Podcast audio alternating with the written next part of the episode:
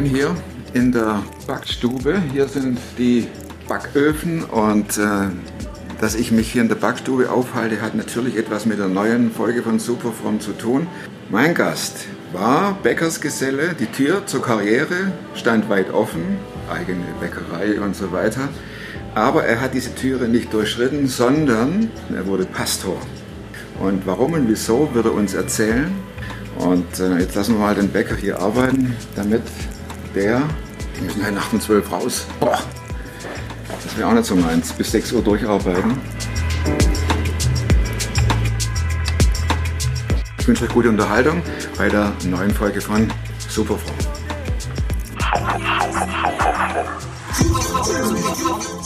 Klar bin ich einer, der gescheitert ist. Ich weiß nicht mal, was da läuft und was es ist. Ich bin in der Hinsicht im Moment ein bisschen privilegiert. Der Podcast mit Thomas Mayer. Natürlich denkst du dir dann erstmal, ja gut, der hat auch keine oder Ahnung. was weiß ich. studiert noch Medizin, Ja. leitet Das hat er im Bett, hat er eigentlich einen Hund draufgeschlagen. Egal wie abgedreht das war.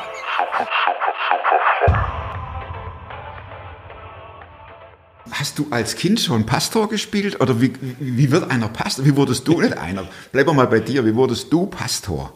Ne? Also Ja, ja. Äh, ging das, wurde das mit dir in die Wiege gelegt oder warst du schon voll dabei? Seinerzeit mit den Puppen Taufe gemacht und äh, Nee, so nee. Zeug? Oder wie war das? Nee, gar nicht. Also für mich so eine ganz klassische, äh, sehr individuelle Erfahrung. Äh, als Kind, ne, aufgewachsen auf dem Bauernhof. Und äh, das habe ich noch so in Erinnerung. Eigentlich ganz schlichte Verhältnisse. Und äh, mein Vater, der hat als Schlosser gearbeitet. Und das war so meine Welt, ja. Handwerk, Bauernhof. Und für mich war eins klar als Kind, ich will immer Bäcker werden. Das war für mich von Anfang an klar. Äh, Meine Eltern erzählen mir, das war von, äh, solange sie sich erinnern können, immer der Wunsch, was möchtest du beruflich machen? Ja, ich habe gesagt, ich werde Bäcker und back meiner Mutter die guten Kuchen. Und, äh, das In welchem Alter war gemacht. das? Du, äh, das war mit zehn Jahren schon. Ach. Und äh, dann hat sich das äh, ganz spannend ergeben. Da hat es eine Bäckerei gehabt. Äh, das war halt so, wo meine Eltern die Semmeln geholt haben, Brot. Und dann habe ich mal mit zwölf oder was gefragt, ob man da mal zur Probe arbeiten darf. Und dann konnte ich da samstags arbeiten. Schon Und morgens in aller morgens, Wälde. richtig, ja, um was weiß Zwei ich, Uhr. drei Uhr, vier Uhr. Dann, man, man durfte ja gar nicht in dem Alter dort eigentlich präsent sein. Und es hat mir richtig Spaß gemacht. Und dann habe ich fast jeden Samstag dort gearbeitet. Und es war für mich der Wahnsinn. Ich kann mich noch erinnern, ich habe da mal 50 Mark bekommen. Das war für die damalige Zeit ein Wahnsinnsgeld. Ja. ja äh, das hast du nie verdient. Und äh, dann habe ich jeden Samstag da äh, eigentlich schönes Geld bekommen. Hast Bre Teig gemacht oder Brezeln? Ja, überall mitgearbeitet, ja. So Okay. äh, meistens Bleche geputzt, abgespült, Ja, gut, äh, Teig mitgemacht, aber man hat schon mal was gelernt. Und dann war irgendwann der Punkt, wo du dich um die Lehrstelle bewerben musstest. Und dann habe ich nur gefragt, ob ich da die Ausbildung starten kann. Ich weiß gar nicht, wann ich den Lehrvertrag unterschrieben habe. Ich habe keine Bewerbung geschrieben, gar nichts. Ja, du hast den Ausbildungsvertrag bekommen. Aber es war ein cooler Start als Pastor. Ja, genau. Ja. War da die Kirche daneben wenigstens irgendwas? Nee, oder? gar nicht. Äh, Ich sage nur, der einzige Vorteil, als Pastor ist du immer gut beraten, wenn du lernst, kleine Brötchen zu backen. Ja, also das war so das Einzige. Okay. Und äh, also das hat mir auch wahnsinnig Spaß gemacht. Hast du eine Und, Ausbildung äh, gemacht? Dann als Ausbildung und Bäcker? Mhm. alles gemacht, Gesellenbrief. Und dann war relativ schnell klar, dass der Besitzer von der Bäckerei hat mich ins Gespräch gebracht, ob ich nicht sein Nachfolger die Bäckerei mal übernehmen will. Denn er hat zwei Kinder gehabt, die beide gesagt haben, Vater, mit der Bäckerei kannst du uns hinten kalt vorbeigehen. Da wollen wir nichts mit zu tun haben. Und dann war das für ihn so, also er hat mich irgendwo als Perspektive gesehen. Okay. Und äh, ich habe das sofort als meine Perspektive gedacht. Ja, äh, auf der einen Seite cool, der Job macht richtig Spaß. Wie alt Und warst du da? Da war ich dann so, so 17.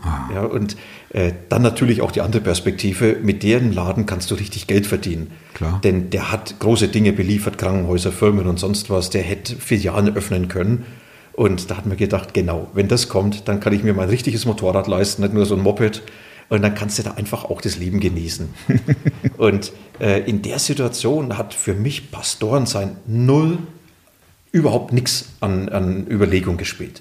Hat äh, überhaupt das Thema Kirche, Glaube, Religion. genau Religion, irgendwas Christentum so. Ja, ja. eine Rolle gespielt oder war das völlig äh, out of discussion? Nee, das war äh, sehr präsent. Denn äh, meine Eltern sind als Erwachsene zum Glauben gekommen und zwar kurz bevor ich geboren bin. Und da hat es äh, scheinbar eine Evangelisation gegeben, wo es einen geistlichen Aufbruch gab. Und äh, meine Eltern, mein Onkel, andere aus der Verwandtschaft sind zum Glauben gekommen und waren dann geprägt, natürlich auch sehr, sehr streng, äh, aber haben das auch sehr konsequent gelebt. Und es heißt, äh, die haben mich dann als Kind überall mitgenommen. Also die ganze fromme Karriere, Kindergottesdienst und Kinderstunde und Diakonissen und was weiß ich was, das hat schon vom, zum vollen Programm gehört.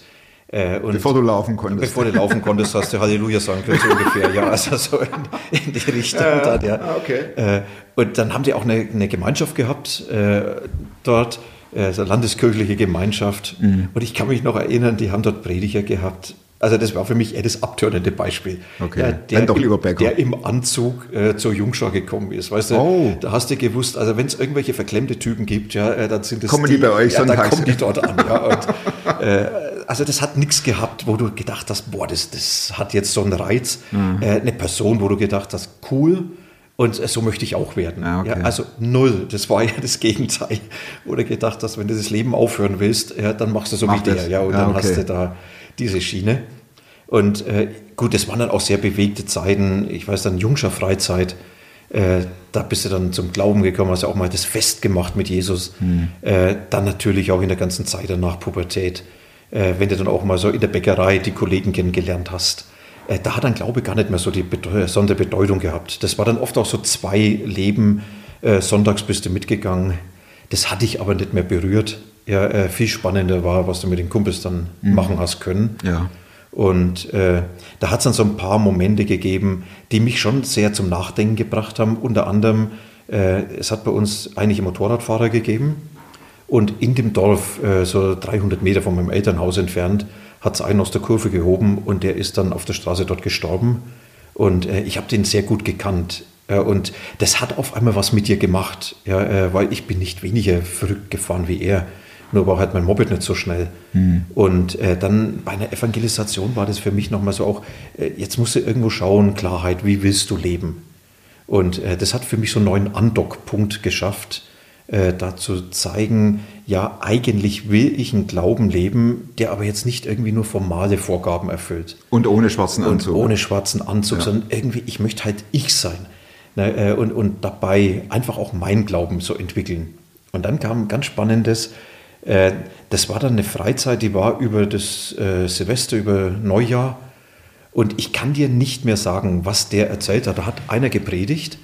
Und in der Veranstaltung, ich habe das nie mehr so erlebt, hat es so ein ganz persönliches Reden Gottes gegeben. Und das war in der Zeit, habe ich die Gesellenprüfung äh, unmittelbar bevorstehen gehabt. Da war das klar, ich mache Gesellenprüfung und danach geht es weiter und dann machst du vorgezogene Meister und übernimmst du den Laden. Und in der Situation hat Gott in mein Leben hineingesprochen. Und es war wie so das Persönliche, wo es klar ist, du hörst auf mit diesem Job als Bäcker, ja, äh, du gehst und machst Bibelschule. Und äh, für mich war auch klar, das ist Tabor in Marburg. Und, äh, das Die kanntest du schon, oder? Die kannte ich, weil da die ganzen verschrobenen Typen hergekommen sind. Ja, Ah nein! ja und das war so für mich. Ich will Moment- den schwarzen Anzug. ja, also ich habe ja gar nicht gewusst, auf was ich mich da einlasse. Ja? Ich habe nur gewusst, die sind extrem fromm und sonst was. Und äh, für mich war das ab dem Moment absolut klar. Das, das war keine Frage mehr. Und äh, ich habe mich dann beworben, habe mich da vorgestellt, habe nebenbei die Gesellenprüfung gemacht. Auch noch. Äh, das hat alles super funktioniert mit Gesellenprüfung und solchen Dingen. Äh, und ich weiß noch, als ich dem Meister dann gesagt habe, äh, ich möchte hier nicht weitermachen, der hat es nicht verstanden. Das kann man Für vorstellen. den ist irgendwie dann das völlig unbegreiflich gewesen. Habe mich parallel dann in Marburg beworben und für mich war klar, wenn ich da komme, äh, nicht unbedingt so der, der sehr, naja, brav und, und sonst wie auftritt. Äh, wer weiß, was die machen oder wie. Und äh, dann bin ich dorthin und die haben mich genommen. Und, äh, Das war schon für dich, Ich, äh, ich habe halt meinen schönen Hauptschulabschluss mitgebracht, ja, und ich wollte nie mehr irgendwie was machen, was mit Sprachen oder sonst wie zu tun hat. Und äh, dann bin ich äh, dann konsequent eben den Weg so weitergegangen, es für mich eine klare Berufung war. Ja. Habe gekündigt in der Bäckerei. Also im Prinzip hat dir Gott klar gemacht, du hörst auf Genau. Und du gehst jetzt auf, nach Marburg. Max Bibelschule. Genau. Und, Und- der schwarze Anzug ja, bereit. genau. Und was weiß ich, was Ja. dann alles kommt. Genau. Und äh, zu, zu dem Meister oder zu dem Besitzer der Bäckerei, Äh, als ich dann ein paar Jahre später geheiratet habe, dann war das dort in dem Ort von meinen Eltern und dann hat er uns die Hochzeitstorte geschenkt und auch dann für abends fürs Buffet äh, schön so, so Partygebäck und, und Brot und solche Dinge. Und äh, da hat er am Rand mir dann gesagt, äh, ich weiß, das war richtig, was du gemacht hast. Und äh, der hat dann die ganze Zeit gebraucht. Ne, und der hat es dann erleben müssen, seine Bäckerei wurde verkauft, äh, hat die Konkurrenz übernommen und das, was sein Großvater aufgebaut hat, sein Vater, äh, also er dann äh, weitergeführt hat. Ja, und Gut, den Hut das- kannst du das dir, richtig, also, ne, also das, war, ist, ja. das ist ja nicht dein Problem eigentlich und trotzdem hängt man irgendwo mit drin. Man wusste, der baut auf dich und der zieht dich Unbedingt. ran und der hat dich ähm, vielleicht auch protegiert und da noch ein Genau. paar. Ist das schwierig, oder? Ja, und äh, für mich war das dann eigentlich auch so diese Leidenschaft. Ne? Also ich war nicht nur, weil das eine schöne Bäckerei war, sondern ich habe den Job gern gemacht. Ja, aber da muss ich jetzt fragen, ja. du machst den Job gern. Du hast ja heute nichts mehr mit dem Job zu tun eigentlich, ne? Äh, außer die Doris hat Geburtstag, also meine Frau. ja, dann dann versuche ich hier einen Kuchen zu backen. Okay. Oder an Weihnachten, äh, zumindest solange die Kinder noch da waren, da habe ich immer Plätzchen gebacken.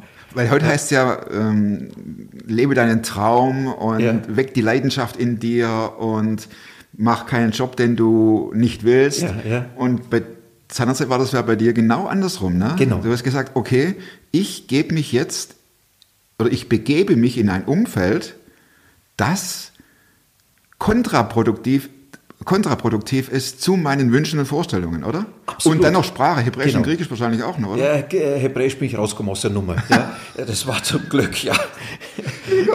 Ging mir genauso, ne? Das ist ja schön. Ja, ich musste auch nur Griechisch machen, aber Genau.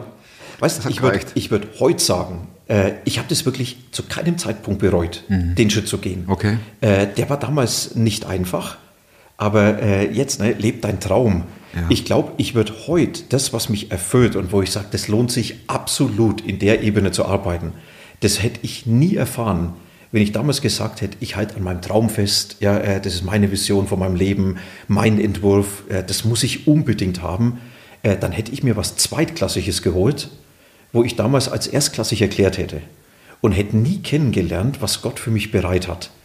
Und äh, das war für mich wirklich so auch äh, etwas, damals habe ich es nie überschauen können. Ich habe auch nie gewusst, was das werden soll. Äh, heute tue ich mich leichter, vor Leuten zu reden. Damals ist mir das unheimlich schwer gefallen. Ich habe mir nie vorstellen können, vor Leuten zu reden. Äh, war es auch nie gewohnt. Und dann so diesen Weg zu gehen, Ausbildung, das war nicht gerade einfach. Ich war auch sehr unbequem in der Ausbildung. Äh, Wir waren da auch in der ganzen Klasse eine ganz schwierige Gruppe beieinander. Aber äh, einfach dies durchzukämpfen, das hat nur dadurch funktioniert, weil ich gewusst habe, das ist eine Berufung, die hat Jesus in mein Leben reingesprochen. Und das muss ich so machen und es funktioniert schlicht und ergreifend nicht anders. Das heißt, wenn man das runter reduziert aufs Eigentliche, äh, ist es ja so gewesen, Jesus, Gott spricht zu dir, Ja. du prüfst es, mache ich es oder mache ich es nicht, findest ein Ja und sagst, so, das ziehe jetzt durch, oder? Genau. Und wie hat dein Umfeld, deine Eltern darauf reagiert? Äh, also das Umfeld selber, äh, die haben das ja unterschiedlich wahrgenommen. Die einen haben gesagt, Gut, der Bäcker sagt, der springt. Der Bäcker hat das überhaupt nicht verstanden. Ja. Die Kollegen haben gesagt, naja, der hat manchen Trip schon geschoben, also wer weiß, genau. äh, der wird schon wieder normal. Ja, gib ihm drei Monate. Wieder andere, die haben gesagt, super, ja, äh, wir beten für den. Ich habe eine ganz alte Tante gehabt, äh, die hat mir dann gesagt, weißt du, das ist kein einfacher Weg, den du gehst, aber das ist ein guter Weg. Ja, und ich kann mich heute noch erinnern, die hat gesagt, äh, Jesus wird dir immer geben, was du brauchst, nie im Voraus, aber immer, wenn du es brauchst. Und äh, das war so ein ganz starker Rückhalt, ganz einfache Bauersfrau.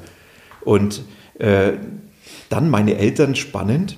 Meine Mutter, die hat am liebsten die Kinder alle bei sich in der Nachbarschaft wohnen. Ja, und jetzt geht er weg, das ist wie der verlorene Sohn, der geht aus Franken nach. Hessen, ja, weg Ja. ist er. Und, äh, Weg aus ja, Bayern. Ja, und also Hessen und, und Marburg, das ist ja komplett andere Welt gewesen. Äh, und mein Vater hat mir danach was erzählt, äh, das, was bei ihm dann eine unheimliche große Herausforderung war. Ich war als Teenager, war ich auf einer Freizeit im Südtirol dabei. Und da hatten wir eine Bergtour gemacht und bei der Bergtour bin ich unheimlich schwer verunglückt. Das heißt, dann hat einer, der vorausgelaufen ist, hat einen Stein losgetreten, äh, den habe ich am Kopf bekommen und ich bin dann eine Steilwand abgestürzt in so einen Bach rein, Wildbach. Und äh, die haben mich dann nach Sterzing ins Krankenhaus gebracht. Und dann, als meine Eltern dort kamen, hat der Arzt gesagt, äh, von den Verletzungen her hätte ich eigentlich tot sein müssen. Und dann hat mein Vater an meinem Bett, da Krankenbett, ein Versprechen gegeben und hat gesagt, Jesus, wenn der gesund wird, dann gehört er dir, dann kannst du machen mit ihm, was du willst. Und das hat er mir erst nach meiner Ausbildung, irgendwann später mal erzählt. Das wäre jetzt meine Frage gewesen. Genau, er hat es erst später erzählt. Ich bin froh darum, weil das hätte einen so in eine Pflicht genommen. Ne? Ganz schrecklich. Das ist ein Ja, Druck. Wahnsinn, ne? Ja, ja. Aber für danach war das für mich so ein Mosaikstein, wo ich gedacht habe, super, ja, da hat Jesus wirklich Sachen schön zusammengefügt, hat alles gepasst. Und mein Vater sagt, er hätte nie gedacht, dass Gott ernst meint. ja, und die haben immer gedacht, super, der Große, der macht die Bäckerei. Ja, und damit ist er auch gesetzt, der bleibt ja irgendwo in der Nachbarschaft Genau. und dann ist alles schön gut. Fränkischer Großclan, der hat sein Terrain abgesteckt und da sind alle irgendwo da. Alles richtig gemacht. Genau. Alles richtig Und dann gemacht. komme ich und sage, ich gehe, ich mache den Job nicht mehr, Ins ich mache. Tabor und so. Und mein Vater sagt, in dem Moment war klar, jetzt meint Gott ernst. Das Versprechen, was er gegeben hat, das wird erfüllt. Ach. Ja, und als er mir das dann irgendwann später erzählt hat, habe ich gedacht, super, danke, dass du es erzählt hast. Mhm. Äh, das hat mir nochmal so eine Bestätigung gegeben, irgendwie nochmal so eine innere Gewissheit. Da bin nicht nur ich, dass ich mir irgendwas eingebildet habe. Wie lange hat es gebraucht, dass du, Entschuldigung, wie lange hat es gebraucht, bis du ähm, dein Ja hattest für diesen Weg und dich aus deinem Bäckerleben, das du ja auch in dir trugst, Ja. verabschiedet hast? Du, das Jahr, das waren, das, das waren Minuten. Ach, Also in dem Moment, wo, du das, wo ich diese Erfahrung gemacht habe, äh, war das klar, das ist mein Weg. Mhm. Okay. Ja, und das, das hat mich irgendwie überrumpelt.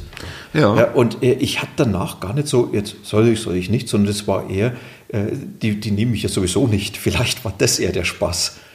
Und äh, als dann das eins zum anderen kam, da war klar, das ist mein Weg. Mhm. Ja, Ich wurde manchmal gefragt, kannst du das nicht schildern, wie, du das, äh, wie das war? Und ich sage, es geht nicht. Das war äh, wie so ein hineingenommen in so eine Wirklichkeit der Gegenwart Gottes, Ja. der so persönlich spricht, dass das in dem Moment absolut klar war. hast du das noch öfter erlebt? So in dieser In der Weise. Intensität? Nee, überhaupt nicht. Ja, nur einmal. Mhm. Und dann warst du fertig mit deiner Ausbildung. Dann Genau. hast du quasi deine zweite Ausbildung hinter dir und dann, dann wurdest Pastor. Eigentlich war äh, der Witz, ich sollte nur für ein Jahr nach München gehen. Einmal, weil hier ein Prediger war oder ein Pastor, äh, der so ein bisschen mit groben Klötzen umgehen kann. Und ich sollte nur für ein Und du warst der grobe Klotz? Ich war der grobe Klotz. Ah, okay. Äh, weil ich Dem halt- Winkler, den müssen wir mal links und rechts einen mitgeben. ja genau, die haben immer gesagt, das ist so, so einer, der, äh, also wenn irgendwo Regeln waren, habe ich sportlich gesehen und das nur als Orientierung gesehen. So habe ich auch Tabor gelebt, ja, diese theologische Ausbildung. das macht dich sehr sympathisch. Und äh, das war dann immer so, äh, alles geprägt von Verboten und von Gesetzen. Ne? Äh, weißt du, da war festgelegt, um 10 Uhr musst du zu Hause sein. Ja, mein ganzes Leben, das hat sich auf Achse abgespielt. Ja, um halb elf sollst du im Bett sein. Ja, das wird dir dann vorgeschrieben. Um 6 Uhr sollst du aufstehen und sollst Bibel lesen und so. Äh, und das hat dann geheißen, okay, 10 Uhr sollst du daheim sein, haben wir gemacht. Ja, halb elf soll das Licht aus sein, war auch, weil wir dann in, irgendwo in eine Kneipe gegangen sind. Ja, und als die wieder mitbekommen haben, hey, die, die, die überziehen wieder oder machen sonst einen Scheiß, ja, äh, dann wollten sie uns da schon mal aus der Ausbildung entlassen. Und äh, dann am Schluss war klar, der kann nie Prediger werden. Also als Pastor ist der nicht kompatibel. Nee, wir hatten dann äh, sogar eine, eigene Geschäftsidee schon. Äh, mit mir hat einer die Ausbildung gemacht, der hat die dann ein Jahr vorher beendet. Der hat dann gesagt, ich habe die Schnauze voll, habe keinen Bock mehr in dieses ganze Theater da mitzuspielen. und äh, wir beide haben uns super verstanden, wir waren noch manchmal unterwegs. Und wir haben gesagt, äh, wir machen in Düsseldorf eine, eine Whisky-Lounge auf. ah, Und haben das so unsere Vorstellung gehabt. Ich war Bäcker ne, und habe gesagt, hat so ein bisschen backen, ja, guter Whisky, gute Zigarren. Ja, und ich glaube mir, das hätte echt funktioniert. Ja, und wir haben uns schon so als Kneipenbetreiber gesehen. Und der ist dann zurück nach Neuss. Ja, und ich bin nach München gekommen. Und der einzige Grund, weshalb ich hierher gekommen bin, wir haben die Ausbildung vorfinanziert. Das heißt, die Ausbildung ist uns kostenlos gewesen. Und dann haben wir zwei Jahre für ein Taschengeld äh, gearbeitet, damit die Ausbildung finanziell abgegolten würde. Die Gemeinde hat dann für die Ausbildungsstätte da bezahlt. Okay. Und äh, derjenige, der abgebrochen hat, der musste pro Monat so und so viel bezahlen. Und dann haben sie gesagt, okay, äh, der geht ein Jahr nach München, dann ist die Rückzahlquote nicht mehr so hoch. Ja, und dann nach einem Jahr wird er entlassen und dann ist der fertig. und jeder ist zufrieden. Und genau, äh, und dann ist das Kapitel beendet. Ne? Und äh, nach dem einen Jahr ging es halt weiter, weil ich auf einmal gemerkt habe, Gemeinde, äh, das, das ist eigentlich eine richtig coole Angelegenheit. Und der, der hier Prediger war, äh, der, der hat mir echt Grenzen gesetzt auf der einen Seite, aber dann auch unheimlich gefördert. Ja, und äh, man hat dann auch mal ein bisschen außerkonventionell arbeiten dürfen. Und äh, da hat man dann so, so ein paar super Dinge hier erlebt, so, so mit Jugendwochen und solche Dinge. Ne? Mhm. Und äh, da habe ich dann gemerkt, ja, das ist mein Platz. Und nach einem Jahr war das überhaupt kein Thema, dass ich gehen soll. Äh, und ja, aus dem einen Jahr sind jetzt 32 geworden. Also Wenn dich einer fragt, so, warum ich in die Gemeinde gehen soll, was sagst du dann? Warum soll ich, in, warum soll ich zu euch kommen, Pastor Winkler? Also erstens, du wirst hier ganz tolle Leute kennenlernen. Ja, äh, dann hast du hier einen Gottesdienst, der mit dem Leben was zu tun hat. Und dann hast du hier einen Ort, wo du deine eigenen Gaben ausprobieren kannst, ne, wo du dich entfalten kannst und wo du mit Sicherheit auch manche Herausforderungen kriegst, die dich weiterbringt. Ja, das heißt, ihr, ihr habt nicht nur die immer gleichen Leute hier Sonntag, sondern das, ihr habt einen wechselnden äh, Besucherkreis und da kommen ja sicher auch Leute, die sagen, jetzt gucken wir mal, was die hier, Genau. äh, wa- was der Pastor jetzt äh, sagt. Das heißt, du musst dich ja auch bemühen, deren Sprache zu sprechen, oder? Ja. Ich glaube, dass das so für uns die Herausforderung eigentlich ständig bleibt.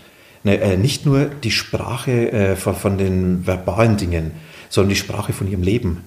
Das heißt, du musst wissen, was sind die Themen von den Leuten. Denn für mich hat, äh, hat Bibel und, und Evangelium hat immer einen sehr realen Lebensbezug Zum Beispiel? äh, dass ich die Frage stellen muss, was bedeutet angesichts der Lebenssituation, in der Leute stehen, jetzt äh, das, was ich predige. Ne? Äh, und dann, wir haben jetzt eine äh, Predigtreihe gemacht über Themen der Seelsorge, also der Begleitung von Menschen. Und da war jetzt eins der Themen äh, Krankheit. Und dann äh, die Frage, welche Bedeutung hat jetzt das, was Gott sagt, für Menschen, die krank sind? Und dann weißt du ganz genau, da sitzt jemand mit MS, der ist schwer krank. Da sitzt jemand, äh, der hat gerade seinen Krebs hinter sich. Da sitzt jemand, der hat dieses und jenes. Und äh, die stellen natürlich die Frage, ja, was bedeutet das jetzt für mich? Und damit kannst du nicht einfach nur so eine ganz billige, schnelle Antwort geben, sondern es heißt immer die Herausforderung vor Augen zu haben, äh, was würde der jetzt sagen, wenn ich mich jetzt dann vorbereite zu dem, was ich sagen will. Und äh, das gibt mir eine ganz gute Vererdung, dass du nicht abgehoben irgendwo dann einfach so ein paar Richtigkeiten raushaust, ne, sondern dass du immer die Menschen vor Augen hast oder Eventualitäten vor Augen hast und sagst, was möchte ich für die Situation sagen. Und das macht es für mich äh, unheimlich spannend, aber auch wahnsinnig bereichernd. Aber das bedeutet, dass du ja mit deinen Leuten hier in der Gemeinde im Gespräch sein musst. Sehr, ja. Und es ist halt spannend, äh, denn wir haben eine Flächengemeinde. Das, Das heißt, heißt, äh, Radius äh, fahren die Leute 35 Kilometer in die Gemeinde zum Gottesdienst. Dass du jemand aus der Gemeinde mal beim Einkaufen siehst, ja, das passiert alle zwei, drei Jahre mal. Ansonsten triffst du die Leute nicht. Ne, Ich treffe sie hier, äh, entweder in der Gemeinde oder einfach dann zu nutzen. Ne, Die ganzen Dinge, WhatsApp und äh, Social Media Sachen, ne, da bleibst du in Kontakt. Äh, wir reden viel miteinander nach dem Gottesdienst äh, oder man telefoniert mal, man ist mal unterwegs, man trifft sich mit Leuten. Also gerade so das äh, Beziehung zu Leuten pflegen, das brauchst du, um dann auch zu wissen, wie geht es den Leuten. Ne? Was würdest du sagen, ist die Kernbotschaft eurer Gemeinde? Oder ähm, gibt es es überhaupt? Oder ähm, was ist Zentrum? Jetzt ohne, natürlich kann man sagen, das ist Gottes Zentrum, deswegen Ja. machen wir Gemeinde, aber ähm, Also ich glaube, die Kernbotschaft ist, äh, dass wir ganz bewusst sagen, äh, der Glaube an Jesus hat was mit deinem persönlichen Leben zu tun, ist eine persönliche Beziehung und die ereignet sich in deiner Lebenssituation und dazu wollen wir dir helfen. Und äh, wir wollen Leuten in diese persönliche Beziehung nicht nur hineinführen, sondern da drin auch begleiten. Und haben äh, jetzt gestern Abend äh, hatten wir hier eine Mitgliederversammlung und da haben wir für die nächsten Monate eine Predigtreihe mal jetzt auch besprochen. Und äh, da haben wir Michael Herbst zitiert, der sagt, wir müssen nicht nur dafür sorgen, dass Erwachsene zum Glauben kommen, sondern auch, dass Glaubende erwachsen werden. Und äh, die beiden Schwerpunkte, ne, das ist, was uns als Gemeinde eigentlich schon sehr stark beschäftigt. ich sprach gerade kurz äh, Ostern an. Habt ihr besondere Aktionen? Ich meine, das ist ja für jemanden, der mit dem Glauben nichts zu tun hat, sehr unverständlich. Da wird einer ans Kreuz genagelt, Ja. wenn man es überhaupt weiß, und dann stirbt er und irgendwann kommt er wieder zurück. Das ist ja eigentlich eine Science-Fiction-Horror-Story. Ne? Also wie, wie schaffst du das, das ins Leben jemand äh, zu transportieren, diese Botschaft? Ähm, der keine Ahnung hat. Also äh, Ostern selber, äh, die Gottesdienste sind nicht überlaufen. Ja, äh, das sind ein paar Feiertage, ne, das sind zwei Wochen Ferien um Ostern herum. Alles klar. Leute sind weg, passt. Und hier sind wir Äh, in München und da ist der genau. Starnberger See und dahinter sind die Berge und da Genau, und da hast du noch Skisaison und Ja. damit ist das klar. Alles klar. Äh, aber äh, die, die Botschaft von Ostern ist für mich wahnsinnig äh, relevant äh, für das Leben von Leuten. Und Weil? also Beispiel, ich, ich war ja selber krank ja, und wenn du auf einer Krebsstation bist und wenn du mit Leuten umgehst, äh, die sagen, da ist in meinem Leben eigentlich alles am Ende. Ja, äh, das macht alles keinen Sinn, dies zu erleiden. Äh, das ist ungerecht, wo ist Gott? Ja, also die, die ganz massiven Fragen, Ja. da musst du sagen, es gibt nur einen Ort, der dir die Frage beantwortet und das ist das Kreuz, wo am Ostern äh, oder am Karfreitag im Mittelpunkt steht. Wenn es einen Ort gegeben hat, wo man sagt, es macht alles keinen Sinn, dann war das das Kreuz. Dass da einer stirbt, der als gerecht empfunden wird. Dass da Willkür herrscht, dass da so viel Unrecht herrscht. Dass man die Frage stellt, wo ist Gott? Ja, äh, warum greift er nicht endlich ein? Das sind die Fragen, die an Karfreitag ganz massiv gestellt werden. Und ich habe den Eindruck, Jesus hat ja genau das in die Welt hineingeschrien. Ja, warum hast du mich verlassen? Seine Fragen, ne? Das war seine Frage. Ja, ja. Und äh, damit hat er genau diese ganze Sinnlosigkeit, die wir oft erleben, hat er auf sich genommen. Mhm. Und die Antwort heißt für mich, Gott ist mitten dort zu finden, wo eigentlich alles so sinnlos erscheint, wo Gott überhaupt nicht mehr präsent erscheint, wo er so ohnmächtig erscheint, wo man sagen muss, da, das macht alles nichts mehr mit Gott. Und äh, da ist für mich diese, diese Entdeckung, dass genau mittendrin Gott ist. Und das dann den Leuten zu erklären, weißt du, egal wo du bist, je sinnloser und je weiter Gott weg erscheint, desto mehr war er da drin und er weiß genau, was diese Nummer heißt. Und äh, dann zum Glück eben Ostern, das noch einen zweiten Schritt braucht. Und das ist ja in allen so. Ja? Wenn ich nur den ersten Schritt gehe, äh, dann nützt ja nichts. Ja? Gehe am Sprungbrett hoch und springe nicht runter, dann sage ich auch, macht keinen Sinn, da oben zu stehen. Äh, und von daher dann auch Ostern zu sagen, dann äh, überwindet einer die Konsequenz von dieser ganzen Sinnlosigkeit. Das war ja der Tod. Und sagt, und jetzt ziehe ich da an der Stelle einen Schlussstrich unter dieser Sinnlosigkeit und jetzt kommt was Neues. Und das Neue muss immer so sein, dass ich mir das nicht vorstellen kann, weil sonst wäre das alles nur in meinem Horizont. Und mein Horizont ist immer zu klein. So ist es. Ja. Ja, Meistens zumindest. Ja, ne? naja, weißt du, dann lebe ich immer nur so in meinen Erwartungen und so. Und Ostern heißt, äh, da schlägt Gott ein neues Kapitel auf.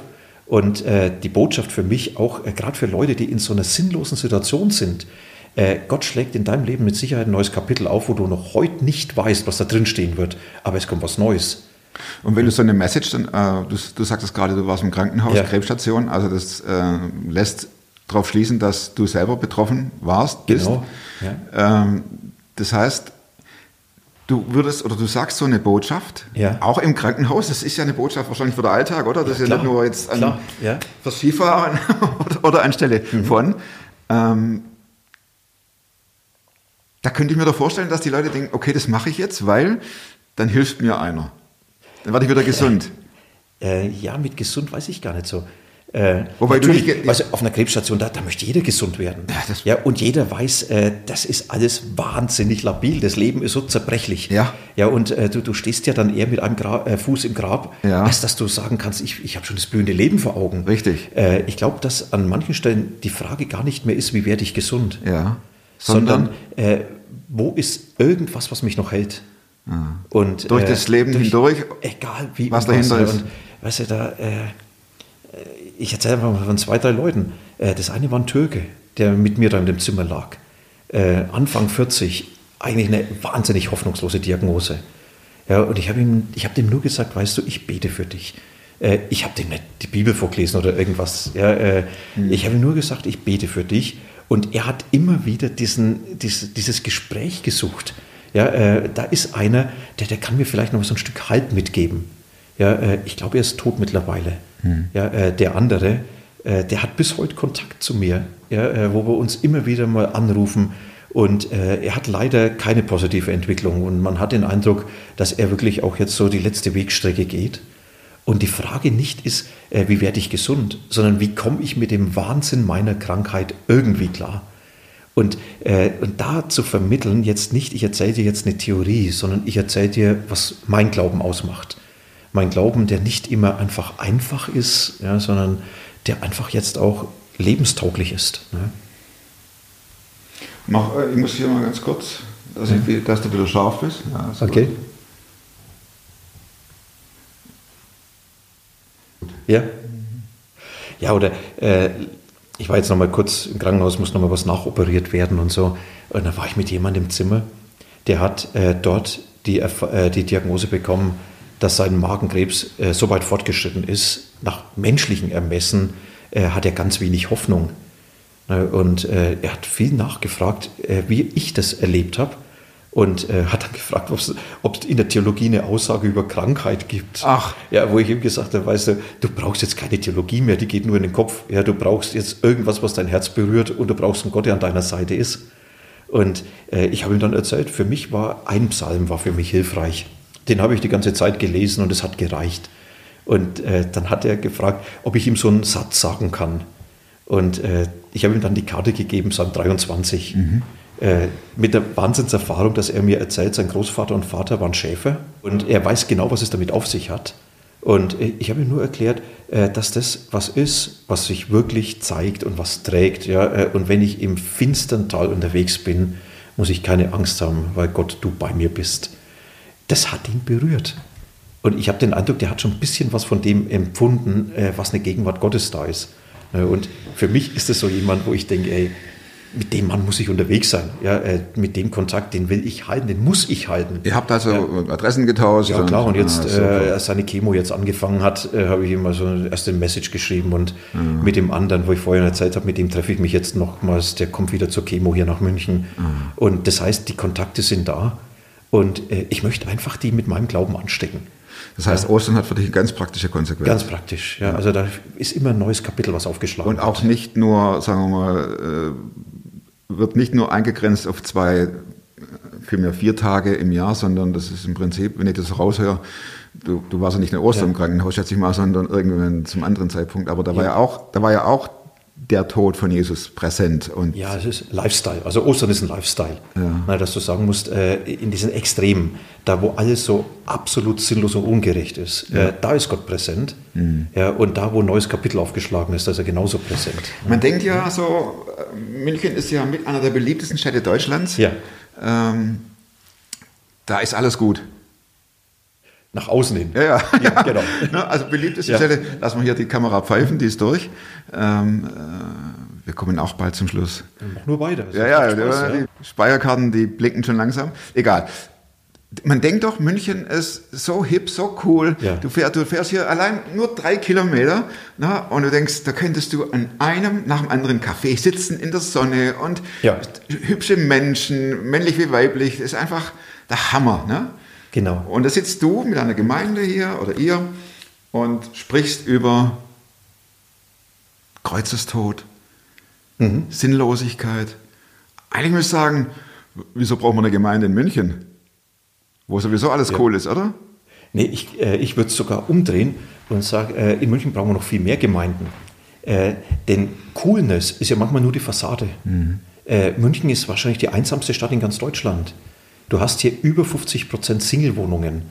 Ja, und äh, das sind viele Leute, die eigentlich einsam sind. Ja, äh, die sind cool und einsam. Äh, du hast hier Leute, die erleben äh, so eine schöne Stadt, erfolgreich. Äh, die, die lebt aber immer davon, dass Leute mithalten können. Was ist mit denen, die nicht mehr mithalten können? Äh, Und was ist mit denen, die ständig Gas geben müssen, weil sie sagen, ja, das Leben, das taktet immer schneller, immer schneller und irgendwo geht mir langsam die Puste aus. Da gibt es und, äh, Medikamente dafür. äh? Ja, genau. Unter anderem.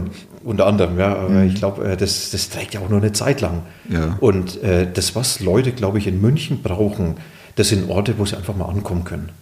Wo sie keine Rolle spielen müssen. Äh, wo es nicht heißt, jetzt muss ich auch noch hip und cool sein. Und äh, ich habe noch einen Jugendlichen hier. Wir hatten mal so einen Abend, wo wir einfach alt und jung zusammengeholt haben. Und dann hat er erzählt, äh, der kam von ganz außen rein in die Gemeinde und sagt, was ich an dieser Gemeinde lieb, ist, hier muss ich nicht auch noch cool sein. Ah, okay. Und der hat, glaube ich, ganz viel von dem ausgedrückt, äh, was Leute im tiefsten brauchen. Die brauchen irgendeinen Ort, wo sie sagen können, da kann ich ich sein. Und da muss ich nicht auch noch die Rolle spielen, muss ich nicht auch noch mithalten können. Und deswegen, glaube ich, braucht es hier unbedingt die Gemeinden so als Anlaufstellen, wo man sagen kann, hey, komm hier an, bring dein ganzes Leben mit, hier hast du Platz. Wenn du, ähm, wenn du gefragt wirst, Äh, Pastor Winkler, erklären Sie mal in drei Sätzen, warum ich an Jesus glauben soll. Was würde es dann sagen? Also für mich ist äh, die Antwort ganz deutlich, äh, weil du dadurch in Abenteuer startest, was dein Leben in einen ganz neuen Zusammenhang stellt. Das heißt, du wirst die Dinge deines Lebens mit anderen Augen sehen lernen und du wirst auf einmal entdecken, ja, das Leben, das ist unheimlich herausfordernd schön. Das gibt Dinge, die sind wahnsinnig genial, was Gott da hineingegeben hat. Und es sind nicht die Dinge, die ich immer so genial finde als Mensch.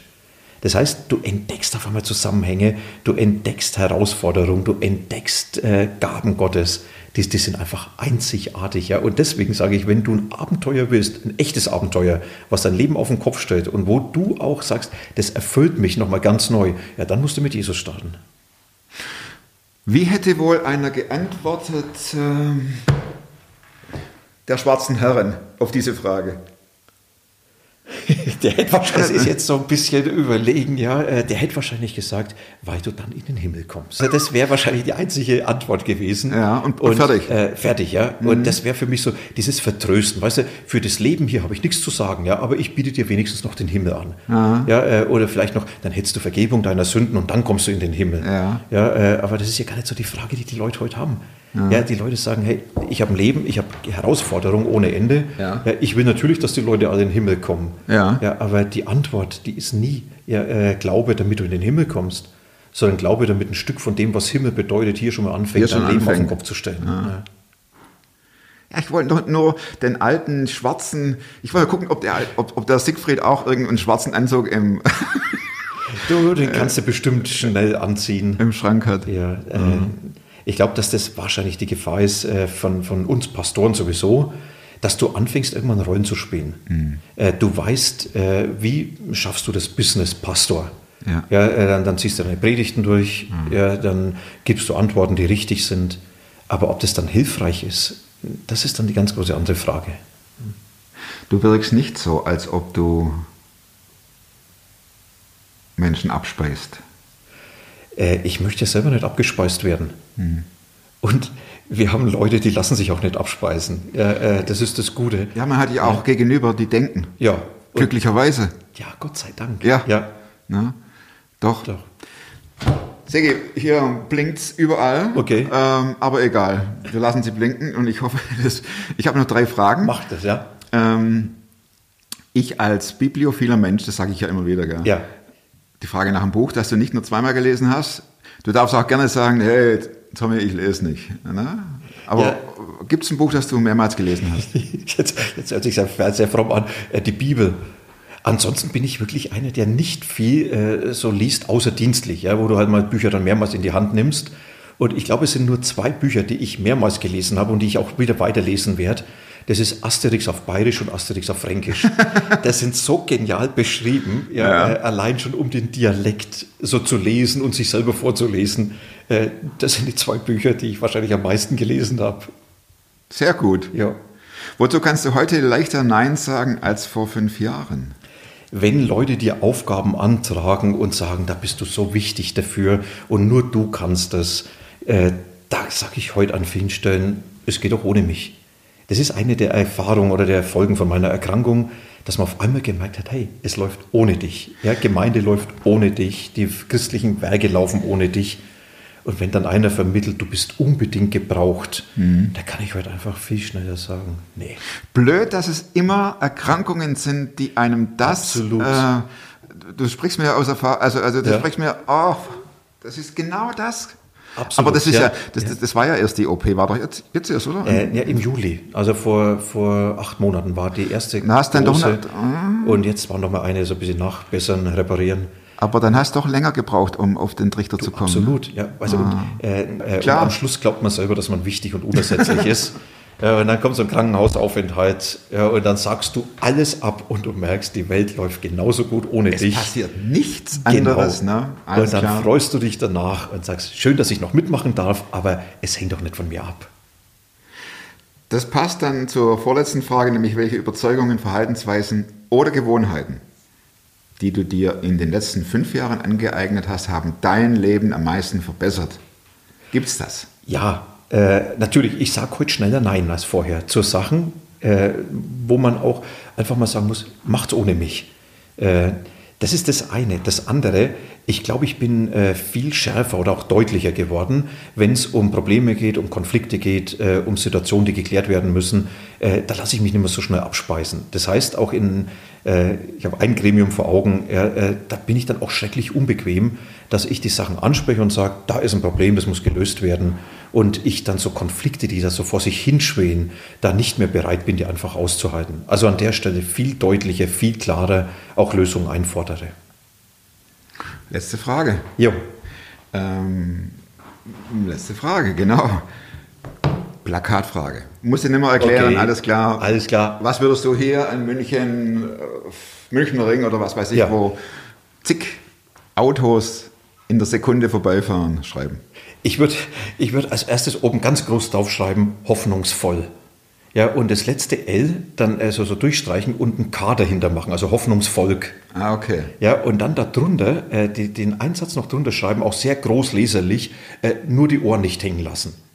Nur die? Die Ohren Ach nicht so. hängen lassen. Ja, und Okay. dann darunter, äh, das ist nämlich ein Zitat von dem Eduard von Turneisen, war ein Freund von Karl Barth. Und äh, das Karl ist so ein Theologe. Zitat, Theologe, genau, zwei 20. Theologen, 20. äh, Jahrhundert. die haben sich da äh, über die Zeit, also un, äh, als alte Männer haben sie sich unterhalten, wie schrecklich ihre Zeit ist. Und äh, Moskau und Vietnamkrieg und das, der ganze Scheiß. Und dann hat der äh, Turneisen dem Bart gesagt, äh, nur die Ohren nicht hängen lassen, es wird regiert. Nicht in Washington, nicht in Peking oder sonst wo, sondern von ganz oben hier in diese Welt hier rein. Gott sitzt im Regiment, er hat alles in der Hand, nur die Ohren nicht hängen lassen. Und das würde ich ein bisschen deutlicher für unsere Zeit auf das Plakat schreiben. Also Hoffnungsvolk, nur die Ohren nicht hängen lassen. Ja, es wird regiert. Sigi, ganz herzlichen Dank Gerne. für die spannende Unterhaltung vom Bäckers Gesellen zum Leib und Seel und Herzpastor, oder? Ich glaube schon, ja. Vielen Dank. Trifft gut, ja. Gerne. Danke fürs Zuschauen und nächsten Montag gibt es eine neue Folge.